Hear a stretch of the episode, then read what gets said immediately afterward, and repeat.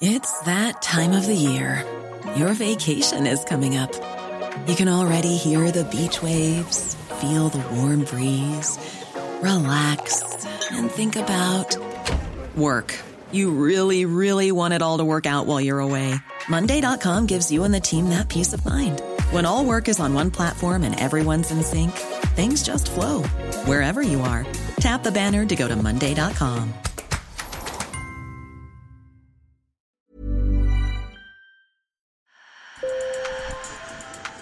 Bonjour. Hello. Hola. Marhaba bikoum. Sur le fil, Le podcast d'actu de l'AFP. des nouvelles choisies pour vous sur notre fil info. Cela a été dit ces dernières heures, j'ai pu le lire ou l'entendre. Le plus jeune président de la République de l'histoire nomme le plus jeune Premier ministre de l'histoire. Je ne veux y voir qu'un seul symbole, celui de l'audace et du mouvement. Le symbole aussi et peut-être surtout de la confiance, celle accordée à la jeunesse, cette génération qui mérite que l'on se batte pour elle sans relâche. Il l'a rappelé lui-même, Gabriel Attal est devenu à 34 ans le plus jeune Premier ministre de l'histoire de la République. Alors, qui est Gabriel Attal?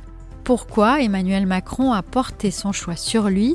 Et est-ce qu'il pourra tenir ses engagements d'audace et de mouvement, en particulier face à l'extrême droite, donnée favorite pour les Européennes du mois de juin? Pour répondre à toutes ces questions et à d'autres, j'ai retrouvé dans notre studio Francesco Fontemaggi, correspondant de l'AFP à l'Élysée. Sur le fil. Bonjour Francesco Fontemaggi. Bonjour Michaela. J'imagine que tu viens d'avoir quand même de belles journées ou plusieurs belles journées euh, très électriques. Très électrique, oui. euh, ça a commencé dès la semaine dernière. On se doutait bien que le remaniement arriverait assez rapidement. euh, mais en tout cas, voilà, le nom qui a émergé lundi à la mi-journée, en début d'après-midi, celui de Gabriel Attal, a été confirmé et il a été nommé Premier ministre. À votre droite. S'il vous plaît, à votre droite, j'ai voté pour vous.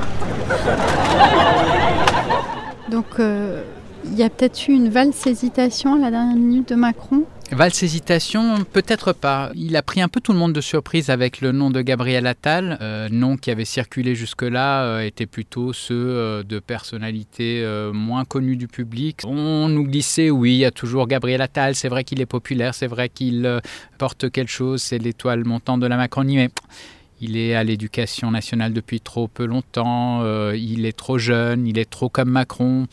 Les uns et les autres nous disaient, j'y crois pas, ça, ça ne sera pas lui. Et puis finalement, lundi euh, après-midi, on a compris que ce serait vraisemblablement lui. Alors c'est un choix différent qu'a fait euh, Macron cette fois-ci par rapport au prédécesseur de, de Gabriel Attal. Oui, euh, c'est différent. Il y, y a- il y a de la continuité quand même, mais c'est- il y a une différence de taille. Édouard Philippe, en 2017, son premier Premier ministre, c'était un lieutenant d'Alain Juppé, mais qui n'était absolument pas connu du public, euh, Jean Castex, Elisabeth Borne, des profils soit techno ou en tout cas, euh, voilà, pas, pas des stars de la politique, et, et des personnalités qui jugeaient être des collaborateurs des exécutants, qui n'allaient pas lui faire de l'ombre. Euh, Édouard Philippe a finalement euh, monté en grade, euh, acquis une personnalité propre et il a fini par s'en séparer. Et puis finalement, c'est là qu'il a quand même surpris en choisissant Gabriel Attal. Alors Gabriel Attal, c'est un petit peu un entre-deux, parce que c'est un politique, il est populaire, c'est même l'une des personnalités politiques préférées des Français, Euh, c'est l'un des seuls ministres populaires du gouvernement sortant, mais c'est aussi quelqu'un qui en tout cas doit tout à Emmanuel Macron. C'est un bébé Macron, quelqu'un qu'il a un petit peu créé, façonné à sa manière. Alors bah, justement, qui est euh, Gabriel Attal? Et donc Gabriel Attal euh, est quelqu'un qui a été aussi élu. Il est député depuis 2017. Il a été réélu en 2022 dans les Hauts-de-Seine. Donc c'est quand même quelqu'un euh, d'un milieu favorisé parisien. Il a fréquenté la très réputée école privée alsacienne à Paris. Et il est devenu aussi le premier Premier ministre français à être ouvertement homosexuel, même s'il n'en fait pas un acte de militantisme. Voilà, c'est quand même un symbole d'un développement sociétal en plus euh, porté par sa nomination. Il a été élu député en 2017 euh, auprès des, de la campagne d'Emmanuel Macron, mais ensuite il est entré au gouvernement, il s'est occupé du euh, service national universel, et puis il a été promu euh, porte-parole dans une période difficile, celle du Covid. Ses punchlines, sa manière de communiquer de manière assez efficace, en en fait une personnalité, un visage connu des Français. Il ne s'agit pas de dire qu'il faut attendre que euh, l'obligation soit inscrite dans le cadre, dans le, marbre du règlement pour que les Français puissent adopter le port du masque le plus rapidement, le plus, le plus largement possible. On va se parler franchement. Qui emmerde la vie de qui aujourd'hui? Qui gâche la vie de nos soignants qui, depuis deux ans, sont mobilisés sous l'eau dans nos services de réanimation pour sauver des patients qui aujourd'hui sont essentiellement non vaccinés? Ce sont ceux qui s'opposent au vaccin. Le président de la République a rappelé que dans cette période, les Français attendent de l'exemplarité. Je ne crois pas un instant que des membres du gouvernement aient pu participer à des dîners clandestins, des soirées clandestines. Puis, euh, deuxième quinquennat, il est monté encore en grade, il est devenu ministre délégué au budget. Ça donne euh, une, patine politique qui est importante euh, jusqu'à devenir, le mois de juillet dernier, ministre de l'Éducation, là aussi le plus jeune ministre de l'Éducation nationale. Alors, qu'est-ce que ces deux domaines, dans ces deux domaines, ce que ça raconte sur lui? Donc, d'abord, commençons par le budget et peut-être justement sa manière de cultiver les classes moyennes il a mis l'accent sur la lutte contre la fraude, la lutte contre la fraude fiscale pour montrer d'une certaine manière à la gauche que l'on luttait contre les fraudeurs fiscaux, ceux qui évadent les fortunes au fisc. Et euh, en même temps, pour être très macronien, euh, la lutte contre la fraude sociale pour montrer aux classes moyennes, classes populaire et moyenne, euh, ces gens qui euh, commencent à se sentir déclassés et qui disent euh, ben voilà, il y a des, gens qui fraudent, qui font de la fraude sociale, alors que nous, ben, on peine à, joindre les, les, deux bouts, qu'il était aussi de leur côté. Donc ça, c'est son message et on l'a entendu aujourd'hui dans son discours à la passation des pouvoirs avec Elisabeth Borne sur le perron de Matignon. Il a mis l'accent encore une fois sur les classes moyennes. Et puis l'éducation, on sent que il pourrait séduire un certain électorat de droite aussi. Il a posé à euh, l'éducation nationale euh, des actes qui sont considérés, en tout cas par euh, ceux qui le défendent, comme des actes d'autorité en matière euh, de laïcité, notamment en interdisant, ça a été une de ses premières décisions, le port de l'abaya à l'école. On l'écoute. Ces derniers mois, nous le savons, les atteintes à la laïcité se sont considérablement accru avec notamment le port de tenues religieuses comme les abayas ou les camis qui ont fait leur apparition et se sont installés parfois dans certains établissements.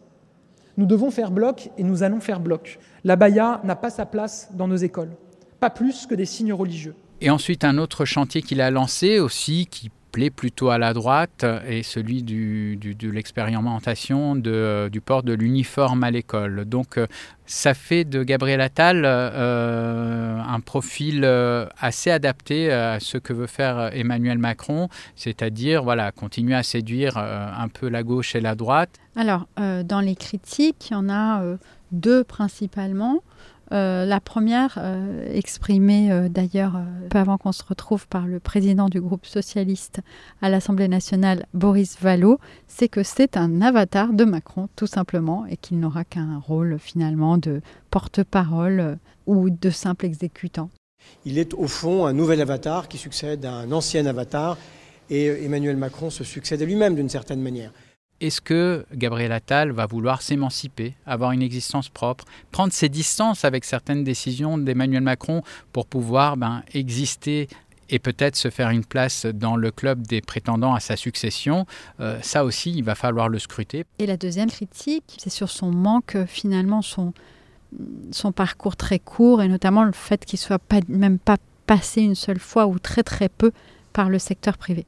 Effectivement, euh, Gabriel Attal, de par sa jeunesse et de par son parcours, euh, n'a pas une expérience, n'a pas mis les mains dans le cambouis de l'économie réelle. Euh, C'est quelqu'un qui euh, peut être décrit par ses détracteurs comme un apparatchik. Euh, donc, qu'est-ce qui va donner euh, au contact avec le pays réel en poste très exposé, euh, très compliqué de Premier ministre? Euh, Seules les prochaines semaines et les prochains mois vont pouvoir nous le dire. Alors, premier, premier rendez-vous immédiat, là, très vite, il faut qu'il forme son gouvernement. D'ailleurs, est-ce que c'est lui qui va former son gouvernement? On pourra voir s'il met une petite patte dans le gouvernement, mais on se doute bien que ce sera Emmanuel Macron qui sera à la régie, euh, à la baguette et, euh, euh, aux lumières et au son de la formation de ce gouvernement. Emmanuel Macron, bien entendu, va devoir gérer les équilibres dans sa majorité. Les ténors qui se sentent un petit peu déçus de voir le plus jeune leur passer par-dessus, et je pense à Bruno Le Maire, qui est ministre des, de l'économie et des finances depuis six ans, Gabriel Attal était le sous-ministre à Bercy au budget et qui voit ben, voilà, ce jeune qui était euh, son ministre délégué euh, devenir euh, son Premier ministre. Est-ce qu'il va vouloir partir et, se mettre à son compte? Est-ce qu'il va demander à être muté aux affaires étrangères puisque c'est le précaré du président Il va être sous l'autorité directe du président? Tout ça reste à voir et c'est à Emmanuel Macron de gérer ces choses-là. Quelles sont ses missions en fin de compte? Et quelle est la mission politique avec cette échéance qu'on connaît, hein, soyons clairs, des élections européennes. La feuille de route que lui donne Emmanuel Macron, c'est de mettre en œuvre ce fameux réarmement qu'il a promis lui-même lors des vœux aux Français euh, le 31 décembre. Réarmement euh, industriel, économique du pays pour arriver à l'objectif du plein emploi, qui est quand même le grand objectif. Et maintenant, il a ajouté ce réarmement civique, qui est encore un terme un peu euh, flou. En réalité, ça veut dire aider Emmanuel Macron à retrouver l'élan que son second quinquennat n'a jamais vraiment trouvé. Il va être vite confronté à la réalité du jeu politique actuel, et la réalité du jeu politique actuel n'a pas changé par rapport à Elisabeth Borne. Il n'a pas la majorité absolue l'équation politique est toujours aussi complexe euh, sous Gabriel Attal qu'elle l'était sous Elisabeth Borne. Et donc, euh, eh ben, il lui faudra quand même une bonne dose d'habileté de, pour euh, arriver à naviguer là-dedans. Il a à assez court terme ce que certains ont appelé la mer des batailles, les élections européennes. Pourquoi c'est la mer des batailles et qu'est-ce qu'on lui demande? Ce que disent les sondages, pour l'instant, n'est pas très joli à voir pour Emmanuel Macron.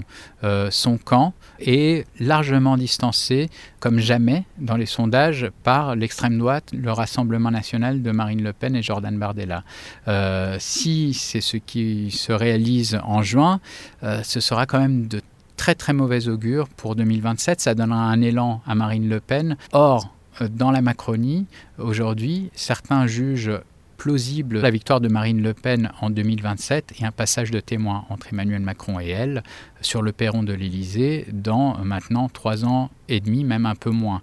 Euh, quelque chose qui a de l'ordre du cauchemar pour Emmanuel Macron et euh, que euh, son camp espère pouvoir conjurer pour minimiser les pertes au moins face au Rassemblement national, aux élections européennes. En ça aussi, et le camp et l'entourage d'Emmanuel Macron le dit clairement, la nomination de Gabriel Attal a un rôle, il est populaire, il va être l'un des chefs d'orchestre, voire euh, le meneur de la bataille des européennes pour son camp. Énorme défi donc pour un, un Premier ministre de 34 ans. Beaucoup de poids sur les épaules de ce jeune Premier ministre. Merci infiniment Francesco Fontemaggi. Merci à toi. Sur le fil revient demain. Merci beaucoup de nous avoir écoutés. Je suis Michaela Cancela Kiffer. Si vous aimez notre podcast, n'oubliez pas de vous abonner sur votre plateforme préférée et de nous mettre plein d'étoiles. Cela nous encourage. À très vite.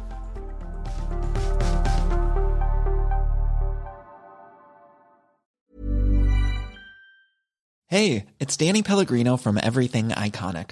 Ready to upgrade your style game without blowing your budget? Check out Quince. They've got all the good stuff shirts and polos, activewear, and fine leather goods, all at 50 to 80% less than other high end brands.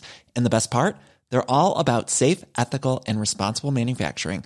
Get that luxury vibe without the luxury price tag. Hit up quince.com slash upgrade for free shipping and 365 day returns on your next order. That's quince.com slash upgrade.